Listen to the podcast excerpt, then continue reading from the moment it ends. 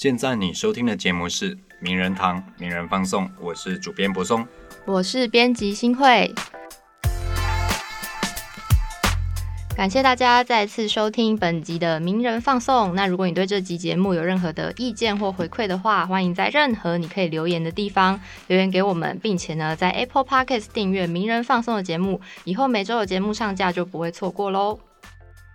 好，博松，我们接下来谈论一个相较于前几周来说有一点严肃的题目。哎，回到我们名人堂老本行啊，真的吗？对，名人堂老本行就是非常哈口、非常硬蕊派的这个文章，说教派是不是？对对对。但其实是因为最近啊，在今年五月的时候，在国发会的这个公共政策网络参与平台上呢，有民众就发起了一个《人类免疫缺乏病毒传染防治及感染者权益保障条例》第二十一条应修正符合法源与医学证实之提案。那这是什么意思呢？其实就是针对俗称艾滋条例第二十一条这个法规，就有人提出说应该要有修正符合法源跟医学实证的提案。那其实目前这个提案是已经通过复议阶段了，所以呃，在按照这个平台的规定呢，政府机关需要在九月六号之前给出回应。刚刚先会讲这个。人类免疫缺乏病毒传染防治及感染者权益保障条例第二十一条，嗯，哇，讲完之后，我们这个听众全部跑完了啦。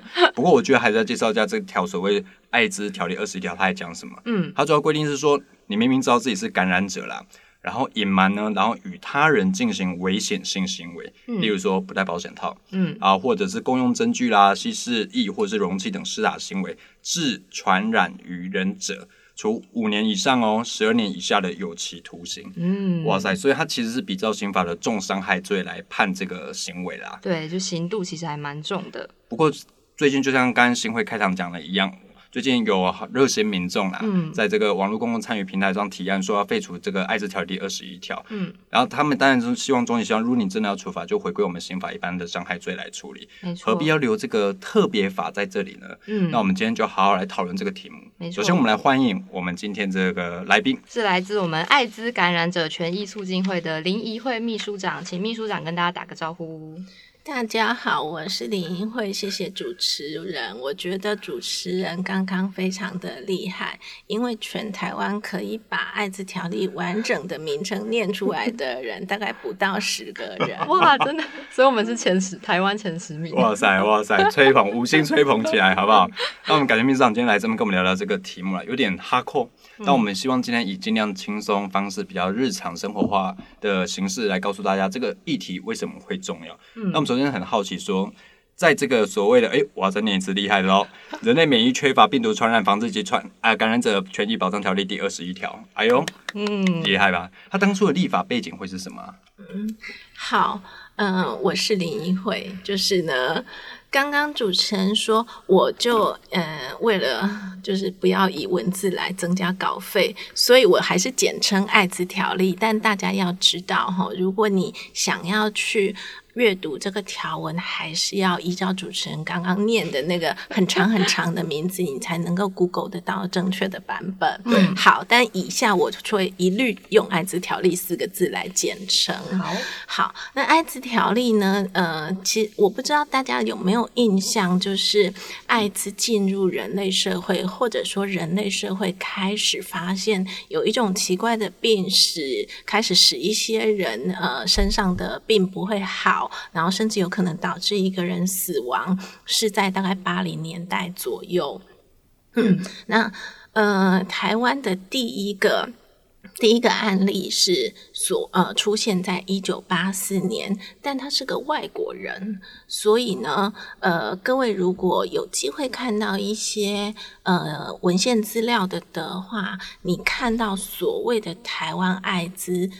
首例。你看，我你会看到三种不同的数据：一九八四、一九八五或一九八六，这三个年代都有被拿出来写过。一九八四就是我刚刚说的，是因为其实当事人是个外国人，所以有些人认为这不能算哦，是本土病。对对对对对，好，然后呃。真正的就是中华民国的呃中华民国国籍的人，第一个确认有感染艾滋的，其实出现在一九八五年的十二月。十二月。所以，但是因为那个那个年代的台湾没有能力去做呃这个艾滋病艾滋的这个确认的检查，所以当年这个人的检体是送到美国的疾病管制中心帮我们做的。哇！所以呢，一来一回就进入了一九八六年。所以呢，嗯，你就会看到有些人觉得。呃，本国籍第一个确诊的首例呢，有些人会说是一九八五年，有些人会说一九八六年，原因是这样，这样子，就过程拖得有点长，嗯，稍微一点点，感谢美国。CDC 的帮忙，这样。那当初为什么会特别把艾滋这个 code 起来，另外以一个特别法的方式来处理？嗯，因为那个时候啊，其实艾滋在全世界，其实反而台湾其实不那么严重。虽然台湾开始出现了一几个案例，但真的非常的的零星。嗯，可是，在其他国家。造成的影响跟伤害其实是大的，就是大家那个年代，尤其如果你是个知识分子，你甚至看得懂呃英文的媒体报道，或者是你习惯看呃其他国家的呃电视报道的话，那你可能就。比台湾那个时候在台湾本地的人更有机会觉得艾滋很可怕，是因为那个时候国外在报道艾滋是，呃，艾滋时你身边你爱的人、爱你的人都死亡了，而且无药可救、无药可医这样子，所以。嗯，那个时候台湾也觉得，既然台湾虽然案例还很零星，可是呢，面对一个这样子医学界还束手无策的疾病，我们什么都不懂，那我们呃应该有必要给予一些相关的规范，使得相关的事物以及人员得以运作跟遵行。对对，所以。嗯，像台湾有所谓的法定传染病，对，然后艾滋在一开始的分类是所谓的第五类，第呃艾呃法定传染病总共分五类，然后一开始艾滋被分分在第五类，第五类叫做新兴及其他法定传染病，对我们那个时候就是因为我们。都也不只是我们，全世界的人都不太懂这是个什么东西，怎么很严重的样子，人还死掉了。那死掉的时候，身上会受到很严重的影响，这样子。所以，呃，台湾社会也担心，虽然对台湾社会实质上产生的伤害，其实跟国际上完全不能比。艾滋在台湾其实从来就一点都不严重，但是呢，我们跟人家的脚步还跟得蛮紧的，所以呢，我们就。赶快的，在一九九零年的时候，把这个艾滋条例把它立出来了。嗯嗯，所以呃，一九九零年立立出来的的时候呢，其实呃，我们就是因因为我们对这个疾病我们什么都不懂，所以我们就觉得要用比较高的规格来对待它。嗯，所以大家如果有机会上立法院的网站去看。呃，现在艾滋条例的以前的立法严格的的话，你可以看到，其实以前一开始一九九零年开始定定的时候，它不叫现在这个名字哦，是它叫做后天免疫缺乏症候群防治条例。嗯，后天免疫缺乏症候群是 AIDS 的简呃的的中文的完整的称呼。对，那呃，就是其实，在我们现在这个年代来讲，艾滋的话，它的概念其实应该只有指。发病的病人，发病的艾滋病人的概念这样子，它的条例名称定名叫做防治条例，就是意思就是呢，我定这一部法出来，我要关心的，我想要达成的立法目标以及社会效果，是让这个疾病在这个社会上面消失不见，没有，对对对，防治这这一件呃防治的这个目的，然后是到后来。经历了几波修法之后，才把因为呃。有些人就是感染了，感染是事实。这些人存在在我们身边，他可能是我们的朋友，他可能是我们的家人。当他活得很痛苦，虽然有药可以吃，但当他活得很痛苦，是因为社会不接纳他的时候，后来的那个感染者权益保障的概念是后来才被加进来的。前面一开始我们在立这部法的时候，我们并不觉得这件事情重要，我们想要的是防堵他、围堵他，使他。它在台湾变成零案零案例这样子。哦，哇，非常详细的考古啊。嗯，对，所以我刚刚帮这个秘书长补充一下好了。刚才提到说，后天免疫缺乏症候群防治条例是在一九九零年底实施，对然后后来经过了七次的修法，零七年，二零零七年的时候更名为《人类免疫缺乏病毒传染防治及感染者权益保障条例》。哦，所以啦，就是现在这个名字。嗯对，然后它其实在是不是在 中华民国名称最长的法规啊？有可能是 有可能。那在这次修法的时候，它其实有一个很该说奇怪的的修法变动啦嘿。它把原先的第十五条叫做说明知自己感染人类免疫缺乏病毒，然后隐瞒他人啊，跟人家进行这个猥亵或奸淫啊，传染他人，本来是起处七年以下的有期徒刑哦。嗯后来在零七年修法的时候，他把它搬到二十一条，然后还扩大它的刑责范围，提高到五到十二年。嗯，哇，所以它这个法是越修越重。对可，是你这个法越修越重，是不是代表说我所暗示的社会性效果叫做它是一个重伤害罪以外，带着一些偏见跟歧视的污名？嗯，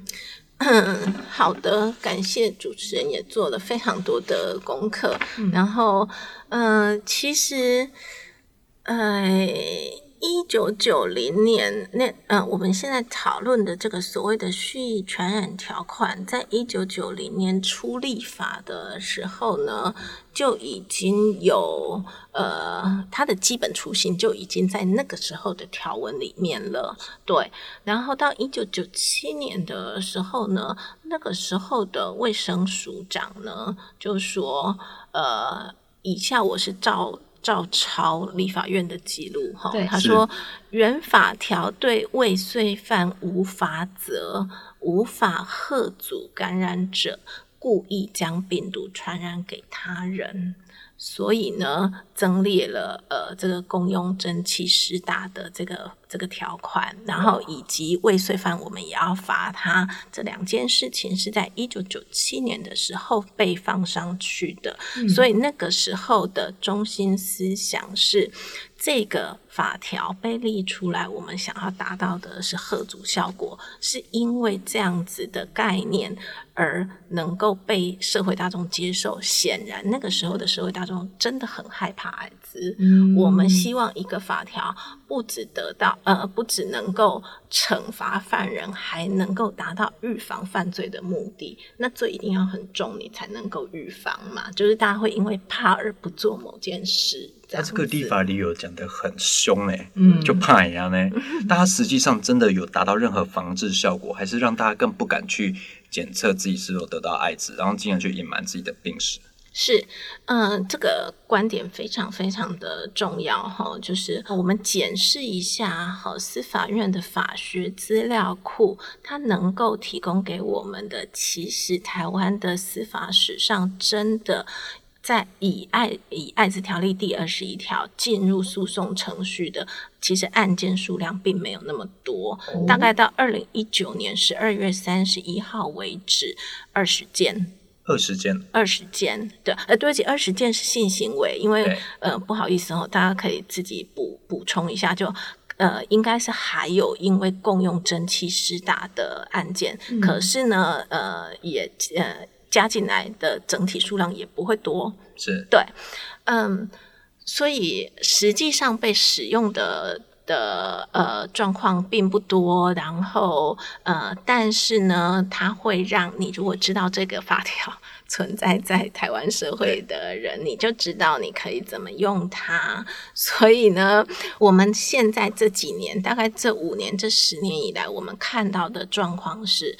呃，不见得真的按真的会。被告，然后进入这个，比如说检查程序，然后法院审理程序。但是呢，在一般的日常生活里面，是比如说我的男朋友知道了我有艾滋之后呢，他用他知道我有艾滋当做一个可以拿捏我的把柄，所以呢，他可能比如说他想跟我分手，他就拿这个出来讲；或他想继续跟我在一起，他也拿这个出出来讲；或者他想要我给他钱，也可以用这个。那就我大概都会顺从他，因为我承担不起。如果他真的去法院告我，然后呃，刚刚主持人有念给大家听嘛，明知自己感染艾滋，然后没有告诉对方，呃，这个呃，但两个人有发生这个性行为，那你可能呃，罚则就会是五年以上十二年以下的这个有期徒刑，这个有期徒刑非常的重，真的是对，真的非常非常的重，所以大概大家都承担不起，所以呃。在呃亲密关系里面，在伴侣关系，甚至于在配偶关系里面，用这个条款来当做 你呃达到你想要对方帮你达成的目的，或者你希望达对对方配合你的这个效果，也成功率还蛮高的。这样其实不太好。对，所以这样听刚刚秘书长分享的来讲，一现在成功用二十一条。呃，进入法院审理的案件其实不多，嗯，但是这一条却又被拿来当做很多呃伴侣之间或者是性伴侣之间威胁彼此的，可以说工具吗？但我有一个真是不正确的想法，怎么了？我觉得拿这条去威胁别人的人。平常应该蛮专，就是注意公共事务的吧？不然你怎么会知道这一条？就像刚秘书长说的，你进到法院审理的案子，就以性行为这个要件来说的话，对，他就二十条嘛。嗯，那男朋友会知道这件事情，我会觉得他平常应该是蛮关注这个公共事务的啦。不然这件事应该很难进入寻常人的眼里耶。嗯，我。举一个实例哈，就是有一个女孩子来找我们，她就是跟她的青梅竹马的一一位一位男的的朋友重新重逢，重逢，对，重逢，谢谢。重逢之后呢，他们就是有暧昧这样子，但是暧昧之后呢，小姐觉得，嗯，这个男生其实不真的那么适合我，所以呢，没有打算跟他长期发展下去这样子。嗯，但是呢，小姐回家跟家人聊到说，哎，我们小时候的邻居现，呃，就是我最近又遇到他，很神奇这样子。那小姐的家人就跟跟他说呢，哎，可是这个，呃，这个男生应该不知道你有艾滋。那小姐也非常的乖巧，她觉得呢，对医生有教过我说要告诉别人我有艾滋，对，所以呢，她转头就去跟这位男士说呢，呃，我我有艾滋这样子。那那男士呢，就就然后小姐跟人家说了她有艾滋，可是又对人家很冷淡，没有想要继续跟人家约会，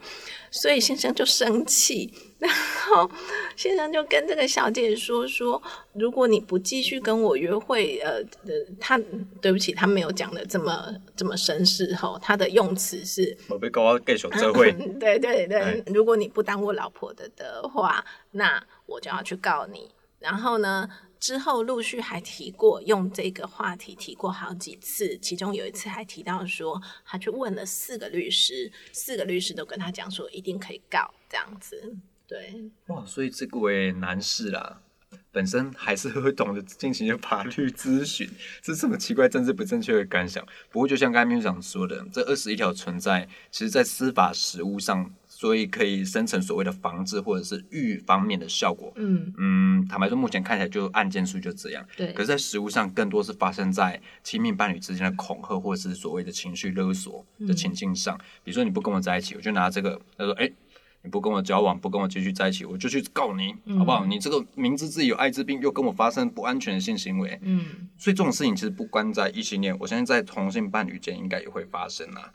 都有，都有。对大家，因为那个司法司法院的判决书其实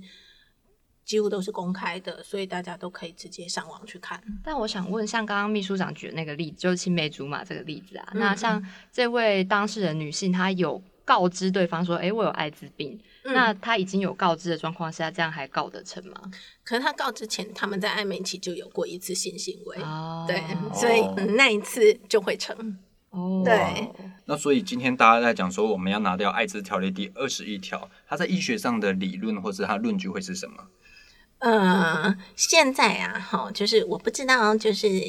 在听节目的各位。帅哥美女们，对，就是大家对艾滋的认识，呃，呃是什么。可是呢，事实上呢，大概二零一七年、二零一八年开始，国际上开始在教大家一一个关于艾滋的新的知识。就是如果一个有感染艾滋的艾滋感染者，他好好的吃药，让自己体内的艾滋病毒量低到医学仪器测不到，并且以测不到的状态能够维持超过六六个月以上的的话，那我们就统称这个人叫做病毒量测不到。这样子，那病毒量测不到，实际上的效果就是，你即便跟人家发生没有用保险套的性行为，你也不会传染给人家。这样子，就是各位如果在网络上看到 U 等于 U 这样子的写法，就是在讲这件事情。它的第一个 U 是病毒量测不到 （undetectable），然后第二个 U 是 untransmittable。就是不会传染，所以病毒量测不到等于不会传染，U 等于 U 这样。那嗯，台湾因为医疗非常的进步，哈，就是台湾的艾滋感染者有进入医疗体系，然后服药效果可以到测不到的比例非常非常的高，所以呢，嗯，看到这样子的条款现在还挂在墙壁上，就呃，跟现况就会。其实不太符合，就是我们事实艾滋感染者事实上已经不太会传染给别人了，对，几乎就是如果你测不到，就是不会传染给别人，但是别人还是可以告你哦，而且别人告你还是会成哦，因为我们现在的法院审理，按照法条，只要你你们的性行为是没有用保险套的。这个诉讼就会成，不管你事实上具不具有传染给别人的能力，因为他其实也有提到说未遂者也要罚，对，所以就算你没有成功传染给对方，但你还是有罪的。对，在二十个刚刚跟大家提到说，呃，二十个案件数嘛，这二十个案件数里面呢，呃，有罪判决里面是以未遂犯来以以未遂来判决的。比例占百分之七十六，哇！所以大部分其实都没有，都是未遂，都是未遂，对。就很 奇怪，对，因为我跟你发生这个性行为，然后你就说是重伤害未遂，它是等同重伤害未遂来判定了。不过我觉得我们回顾一下这二十一条，其实你如果细看条文，你会发现有几个 bug 啦。嗯，它有一个要件叫做明知自己为感染者。那意思是说呢，因为现在大家也知道，这个艾滋筛检有有些匿名筛检的方式。我如果去筛检，我有，可是我没有去医院进行确诊的话，我是不是可以说我不知自己是感染者？那我不知道的状况下跟人发生危险性行为，我就没有触犯这条法吗？我觉得这是第一个 bug。另外一个 bug 叫做致传染与人者。可是，在医学上，你要怎么证明致传染与人者？你要怎么知道是 A 传给 B，而不是 B 是由 C 传给 B 的？传染路径不一定能确认，就对了。对，嗯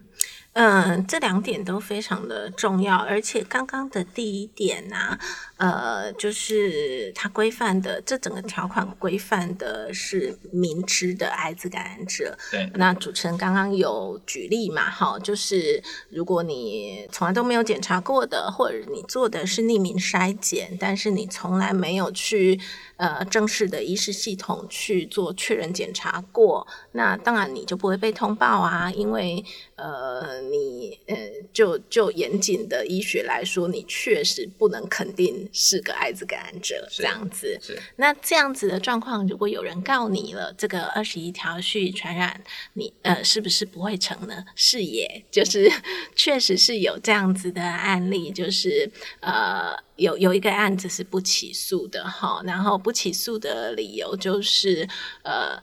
这个人被通报为艾滋感染者，通报的意思是我刚刚跟大家提，艾滋是法定传染病的其中一种，那法定传染病都是要通报的。对，那这个人被通报为艾滋感染者的时间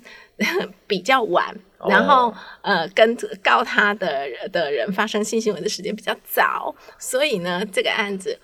就是在侦查阶段就是不起诉了，就结束了，这样不符合条款规定，这样对，确实有这样的案例。如果回到这一条立法的初衷啦，不就是为了这个预防蓄意对蓄意还有艾滋病的传染，就是要进行一个有效的防治，那几乎是防不到这样的状况啊。呃，对 对，就是嗯。如果像我们现在这么努力的在这边跟大家解释二十一条到底是什么，到底规定些什么样的内容，所以现在在听节目的大家学到了这件事情以后，你。嗯，可能就会得到一个心得，就是那你只要永远不检查，你就永远跟二十一条无关，你不对，你不必永远都不必担心二十一条，对，这个对，可这样不好，这样完全不好，对，所以呢，呃，我们也是看到这一点，所以我们也觉得二十一条造成的社会效果已经跟他当初的立法目的其实不那么一致了。那关于说致传染于人者这一点呢？因为我觉得啊，比如说我们在做相关资料 study 的时候，其实它的传染路径是很难去理清跟界定的。例如说，我 B 证明说我是被 A 传染的，但你实际上就算病毒株的基因序列是近似的，可是没办法排除说你可能是由另外一个 C 传染给你的。嗯，对，没有错，这个就是。呃，科学就是这样嘛，哈，对对，所以，呃，国际上的专家呢，其实早两年他们就出过一份声明，那告诉大家说呢，如果你企图用病毒基因序列比对的结果来佐证是否 A 传给 B，是做不到的，因为，呃。A 跟 B 的病毒基因序列比对的相似性高，比如说高达百分之九十五，甚至高达百分之九十七，听起来很高，对不对？对。那是不是一定是 A 传染给 B 呢？不一定啊。对啊，就有可能中间有一个 C 这样子，是 C 传染给 A，同时 C 也传染给 B，或者其他可能的呃数字状的发展这样子。对，所以。呃，国际专家就告诉大家说说呢，这个病毒基因序列，你如果真的要做，可以，可是它只能拿来参考，对你不能说结果，呃，病毒同源性高，就就这两个人就一定，就你法官就拿来。呃，当做这个实质的证据说，呃，那 A 这个人他就一定有罪，这样子，这样是非常不适合，而且不符合科学精神的。对，也就是，但这个病毒基因序列比对这件事情，其实已经是在呃序条款这个领域里面能够做到的最高规格的事 的事情了。就是我们其实没有办法真的。知道到底是 A 给 B，或者是 B 给 C，或者 C 给 D，我们其实科学上我们真的做不到这件事情。是，对，所以那有人说可不可以搭配搭配其他的流行病学的资料来做相关佐证？可以，可是它一样没有办法达到逻辑上的百分之百。嗯，什么叫做流行病学上的证据呢？就是除非有一个人能够提出说，我呃，比如说我每年或每三个月，我都会做去做一次这个艾滋检查，我一直都没有感染，没有感染，没有没有感染，然后一直到某年某月某日的检查，我突然变有感染了。嗯，那在这个某这个。我变有感染之前呢，我是跟这个人交往的，我是跟这个人发生性行为的，然后这个人呢也能够证明他以前都都阴性阴性，然后它是到某一个时间点它才变阳性，然后对，就是除非。双方都能够提出这么严谨的流病资料，才能够时间轴抓出来，然后再加上病毒基因序列的比对，互相参照这样子。但是呢，不要说台湾人，全世界都不会有人。